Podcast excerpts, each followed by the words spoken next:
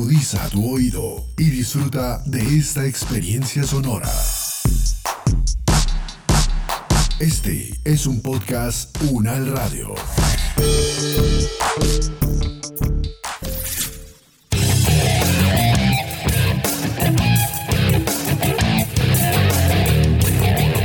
Hola, hola, qué bueno es encontrarnos de nuevo en Invicto Podcast, este espacio sonoro en el que cada 15 días nos dedicamos a explorar y reconocer las múltiples oportunidades de bienestar de las diferentes poblaciones con condiciones especiales de salud.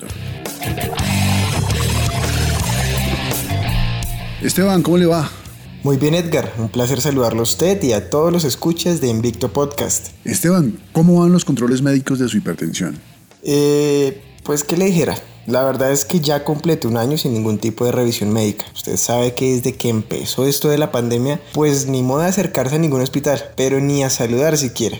Pues le pregunto precisamente, Esteban, porque recientemente muchos expertos han empezado a llamar la atención sobre los efectos colaterales de esta pandemia. Y muchos eh, han venido señalando que las enfermedades no transmisibles de las que nosotros hablamos en nuestro podcast, sumadas al sedentarismo y a la obesidad, se están configurando como la mayor amenaza a la salud de los habitantes en el mundo. Tiene usted toda la razón, Edgar. Las enfermedades no transmisibles se han visto descuidadas de diversas maneras durante esta pandemia y sus efectos ya empiezan a ser mella en el bienestar de cientos de personas. Es por eso por lo que en este espacio insistimos tanto en la necesidad de contrarrestar sus efectos, basándonos en el ejercicio físico, pues es nuestra herramienta más a la mano y desde luego una de las más efectivas. Así que me parece maravilloso el llamado de atención a nuestros escuchas y de paso también una voz de aliento para que no abandonen sus rutinas y continúen haciendo del ejercicio físico la base fundamental de una vida sana. Bueno, ¿qué tal si entramos en materia? En este espacio, por lo general, hemos tratado de abordar condiciones de salud que no son transmisibles, pero en esta oportunidad le quiero proponer que hagamos una excepción y le dediquemos el episodio a hablar sobre esas posibilidades de realizar ejercicio físico cuando se es portador de VIH o cuando ya se padece SIDA. Interesante tema, Edgar. El ejercicio físico es muy beneficioso y recomendable para todas las personas y desde luego también lo es para aquellas personas que conviven con VIH o con el SIDA. No solo contribuye a mejorar su estado de salud y bienestar, sino que les ayuda a prevenir o revertir algunas complicaciones asociadas a la infección y sus tratamientos. Invicto Podcast. Invicto Podcast. A mí me diagnosticaron hipertensión arterial. Empecé a sufrir de depresión. Empecé a hacer ejercicio físico. El ejercicio físico me ayudó muchísimo. Invicto Podcast. Vida en movimiento. Vida en movimiento. El ejercicio me salvó la vida. Si no fuera por el ejercicio, yo no la estaría contando. Invicto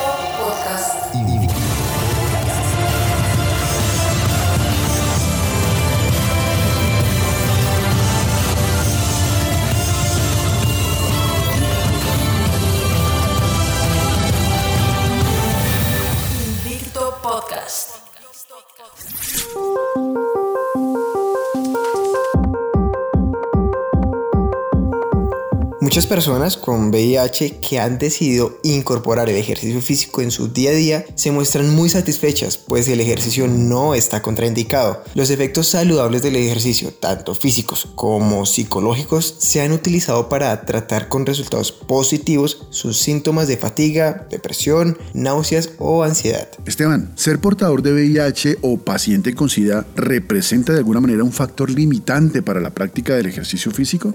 No existen indicios de que personas con VIH o SIDA no puedan llevar un estilo de vida físicamente activo e incluso pueden participar en competiciones deportivas si se hace de manera guiada y controlada pues por un médico y por un entrenador profesional. Su condición no debería repercutir de manera negativa en su estado de salud aunque aquí va a hacer un énfasis en el concepto de individualización. No todos los pacientes son iguales y debe ser el médico tratante quien determine la viabilidad del ejercicio y su nivel de intensidad. Pero por lo general el ejercicio resulta ser un gran aporte en este tipo de pacientes. Invicto Podcast. Vida en movimiento. Saludamos al doctor Jesús María Varela Millán, docente investigador de la Maestría de Actividad Física para la Salud. Gracias por atendernos en Invicto Podcast y cuéntenos cuál es la diferencia entre VIH y el SIDA. La etapa más temprana de la infección por VIH es la infección aguda. Se caracteriza por una enfermedad con síntomas sistémicos que incluyen fiebre, erupción cutánea, inflamación de los ganglios linfáticos y meningitis aséptica. Se confirma mediante una prueba VIH positiva. Una vez ha pasado la etapa de infección agudo, los pacientes entran en una fase asintomática que puede durar años, aunque durante este tiempo se sigue dañando el sistema inmunológico. Se dice que una persona tiene SIDA cuando presenta serología VIH positiva y ciertas infecciones y neoplasias que son más comunes entre las personas inmunodeprimidas, dentro de las cuales se encuentran neumonía por neumocistis, linfoma del sistema nervioso central, tuberculosis pulmonar, cáncer invasivo de cuello uterino. Las personas que presentan demencia y pérdida de peso severa con VIH eh, positivo se considera que tienen SIDA. Las personas que tienen un recuento de leucocitos CD4 por debajo de 200 células por microlitro también tienen SIDA.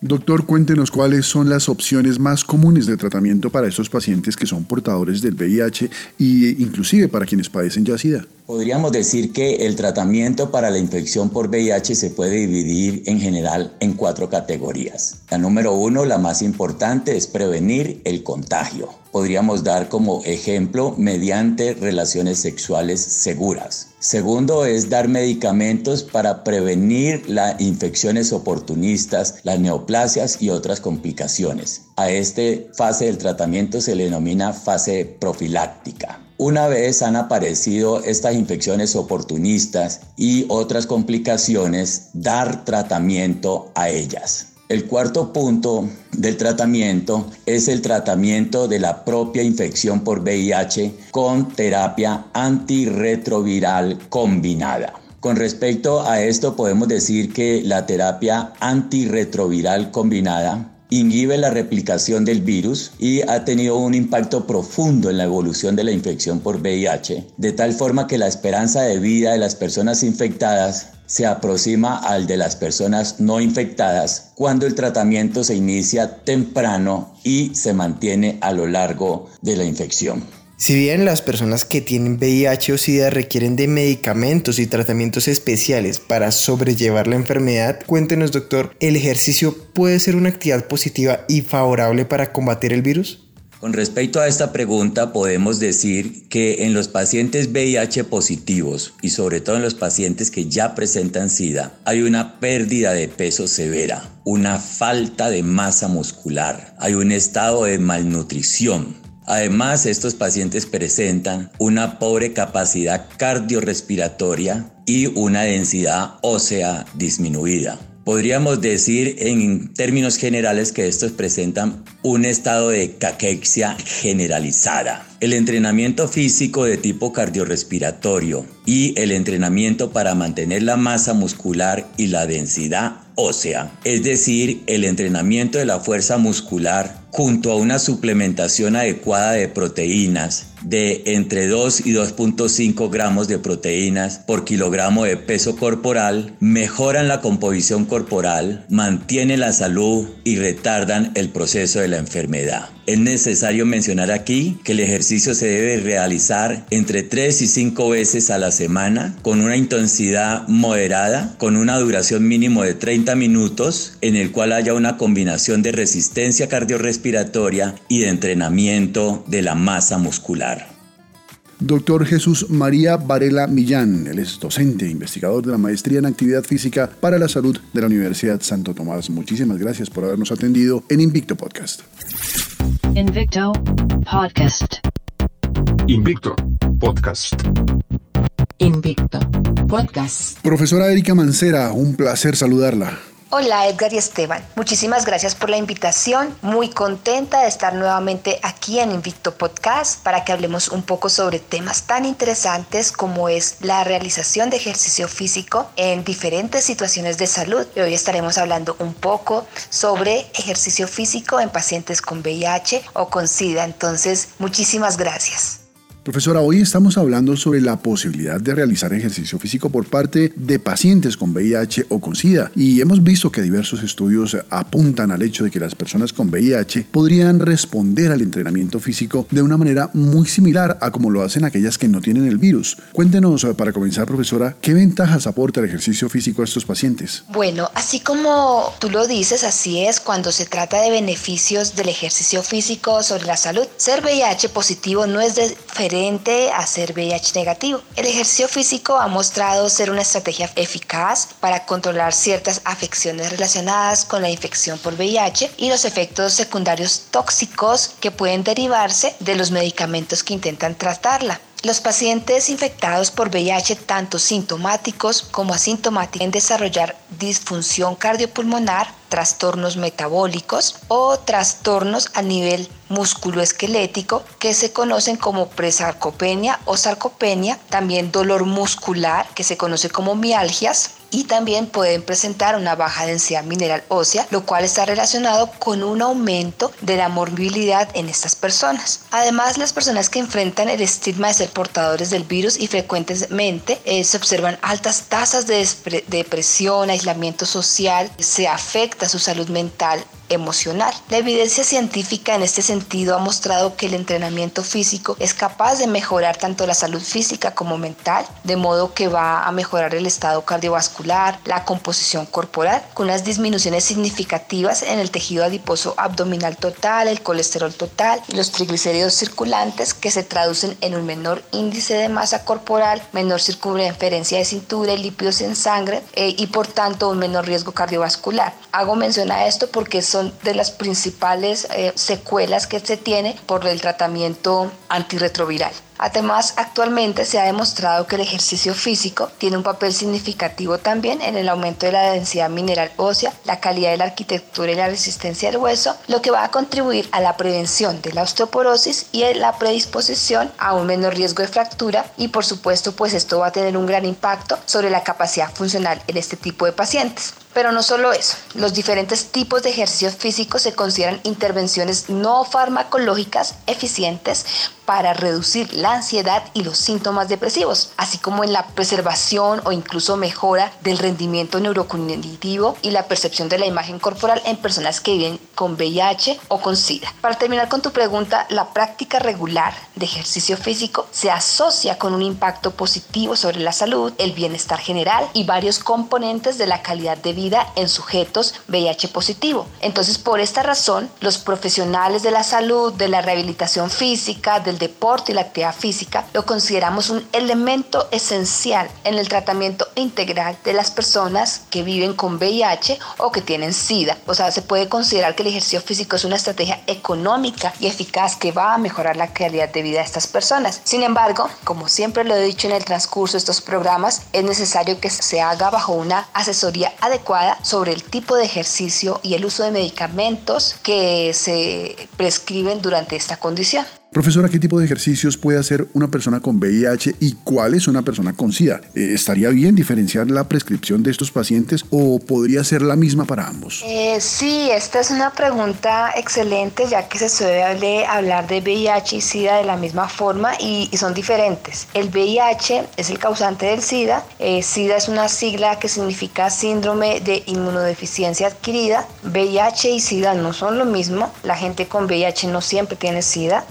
El SIDA es la enfermedad causada por el daño que el VIH produce en el sistema inmunitario y una persona tiene SIDA cuando contrae infecciones peligrosas o tiene un número extremadamente bajo de células CD4. El SIDA es la fase más grave de la infección por VIH. Ya en cuanto a lo relacionado con el ejercicio físico, las investigaciones recientes muestran que la intensidad tipo de ejercicio debe adaptarse a las limitaciones de los sujetos que están infectados, que como sabemos puede aumentar de acuerdo con el estadio de la enfermedad. Por ejemplo, muchos sujetos infectados experimentan una pérdida de masa muscular significativa en alguna fase de la progresión de la enfermedad, lo que genera fatiga muscular, síntoma bastante frecuente. Esto cuestiona la conveniencia de un programa de entrenamiento físico, dadas las condiciones de los pacientes. Sin embargo, la evidencia y los trabajos que se han realizado demuestran que no, que estos sujetos siguen estando en capacidad de tener una adaptación muscular como consecuencia del entrenamiento y que el entrenamiento les va a venir muy bien, tanto el entrenamiento aeróbico como el entrenamiento de la fuerza muscular, lo que les va a permitir mejorar su función muscular y aumentar sus dimensiones, su masa muscular que tanto se afecta en esta condición, como ya lo hemos mencionado, sobre todo por el uso de los antirretrovirales. Y esto también pues va a beneficiar tanto a los pacientes con VIH como los pacientes que llegan a una fase SIDA.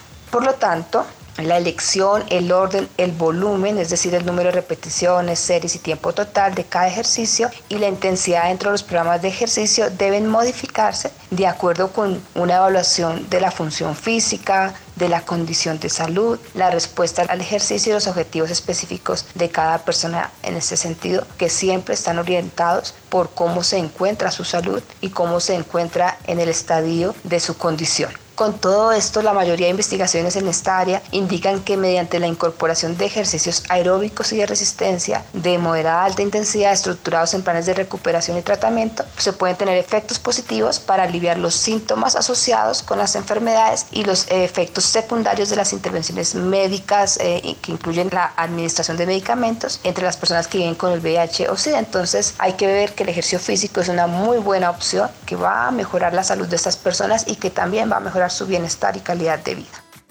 Profesora Erika, existen pocos datos sobre estudios que hayan evaluado la transmisión del VIH o el SIDA eh, u otros patógenos durante la práctica del deporte. Pese a ello, existe una posibilidad teórica de transmisión del virus en el deporte en los casos en que pudiese producirse una exposición significativa eh, a heridas abiertas, sangrantes. Podemos hablar de la práctica del deporte como el boxeo, la lucha, el taekwondo, que podrían, digamos, en teoría, suponer un mayor riesgo. ¿Puede hablarnos, maestra, un poco sobre esto? Quizá muchas personas se hayan planteado esta pregunta. En general se acepta que la posibilidad teórica de transmitir el virus de la inmunodeficiencia humana por exposición significativa a heridas abiertas sangrantes eh, durante actividades deportivas es extremadamente baja, menor incluso que la de otros patógenos como el virus de la hepatitis B. Un estudio que evaluó la frecuencia de heridas y hemorragias durante los partidos de la Liga Nacional de Fútbol Americano de Estados Unidos concluyó que el riesgo de infectarse por VIH es muy remoto, una posibilidad por cada mil partidos, o sea, es realmente mínimo. En otros estudios se habla de que esta posibilidad sería mucho menor, registrando menos de una posibilidad por cada 85 millones de contactos entre los jugadores. Eh, por tanto, como decía nuestro queridísimo Chespirito, calma, calma, que no panda el cúnico, decide para minimizar, minimizar este riesgo de transmisión, diferentes asociaciones médicas y deportivas han elaborado recomendaciones que no son sino una adaptación de la norma de prevención universales. O sea, no hay que estar como tan prevenidos en el tema del deporte relacionado con esto pues sí tener en cuenta algunas consideraciones como cubrir de forma apropiada las heridas y erupciones en la piel ya existentes. El personal sanitario que brinde atención debe cumplir las medidas preventivas sanitarias universales. La indumentaria deportiva empapada en sangre, que no, si se, este, tenga sangre es mejor reemplazarla por prendas limpias. Eh, son ejemplos de este tipo de recomendaciones, pero ánimo, que esto no se vuelva una barrera para la práctica deportiva. Profesora, hoy día sabemos que el tratamiento antirretroviral de estos pacientes podría provocar un aumento en los niveles de lípidos en sangre, colesterol y triglicéridos, configurando así un factor de riesgo de enfermedad cardiovascular. El ejercicio entonces puede desempeñar aquí un papel importante. ¿Qué tipo de rutinas específicas ayudarían a estos pacientes para sobrellevar este riesgo cardiovascular? Bueno, en cuanto a eso te puedo decir que todavía no es contundente la evidencia disponible para sacar conclusiones sobre eh, lo que respecta a los lípidos y el entrenamiento físico en personas con VIH o con SIDA.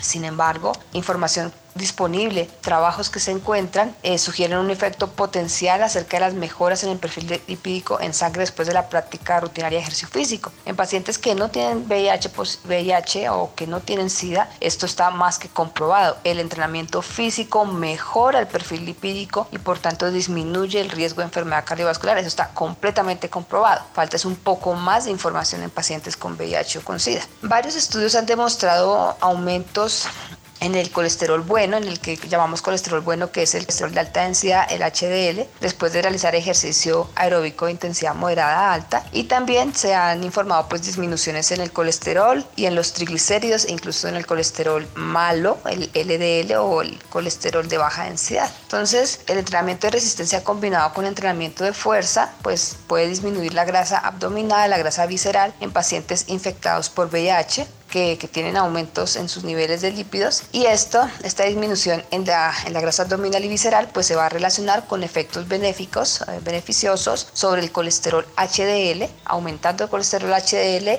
disminuyendo el colesterol de baja densidad, como colesterol malo. Además, este tipo de tratamiento provoca un aumento, eh, entrenar va a provocar un aumento en la masa muscular, lo cual pues contribuye al aclaramiento de triglicéridos de la circulación a partir de la biogénesis mitocondrial, es decir, a partir de utilizar las grasas, utilizar específicamente los ácidos grasos libres para producir energía, es decir, oxidar esas grasas. Entonces, eso va a ayudar eh, a controlar, a regular de forma positiva el perfil lipídico. Y bueno, esto pues caracteriza el efecto positivo que tendría el entrenamiento sobre los lípidos para disminuir el riesgo cardiovascular. Entonces, realmente realizar ejercicio físico esperamos que en pacientes con VIH tenga un efecto tan positivo como el que se, ya se conoce a la hora de la regulación del perfil lipídico. Muchas gracias, profesora Erika Mancera, fisioterapeuta y actualmente coordinadora de la maestría en fisioterapia del deporte y la actividad física en la Universidad Nacional de Colombia, por acompañarnos como siempre en Invicto Podcast. A ustedes muchísimas gracias por invitarme a este espacio tan importante y poder seguir profundizando sobre temas de ejercicio físico y condiciones específicas de salud. Estaré atenta para poder informar o resolviendo cualquier inquietud acerca de estas temáticas tan importantes. Muchísimas gracias. Invicto Podcast. Vida en movimiento.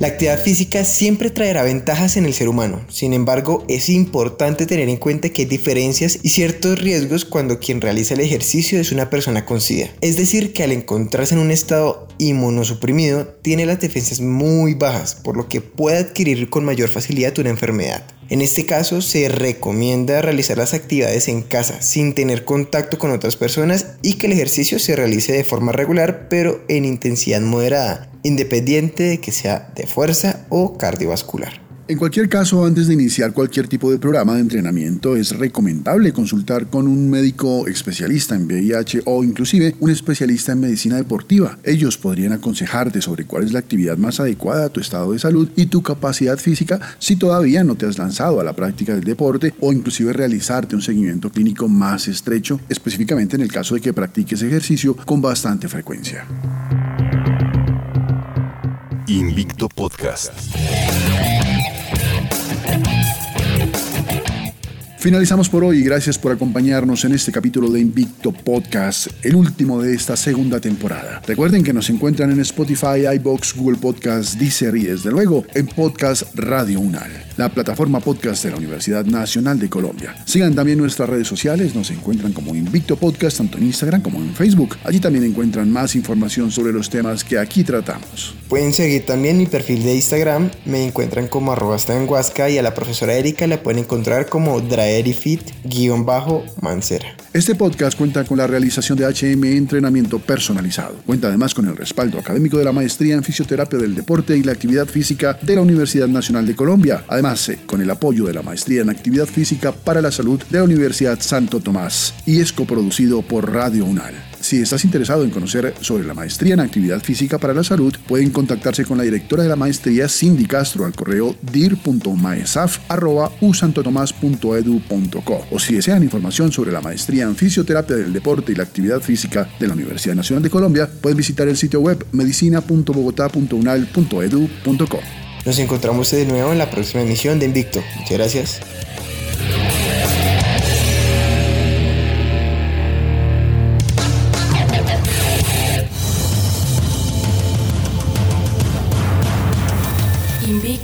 Podcast. Invicto Podcast. A mí me diagnosticaron hipertensión arterial. Empecé a sufrir de depresión. Empecé a hacer ejercicio físico. El ejercicio físico me ayudó muchísimo. Invicto Podcast. Vida en movimiento. El ejercicio me salvó la vida. Si no fuera por el ejercicio, yo no la estaría contando.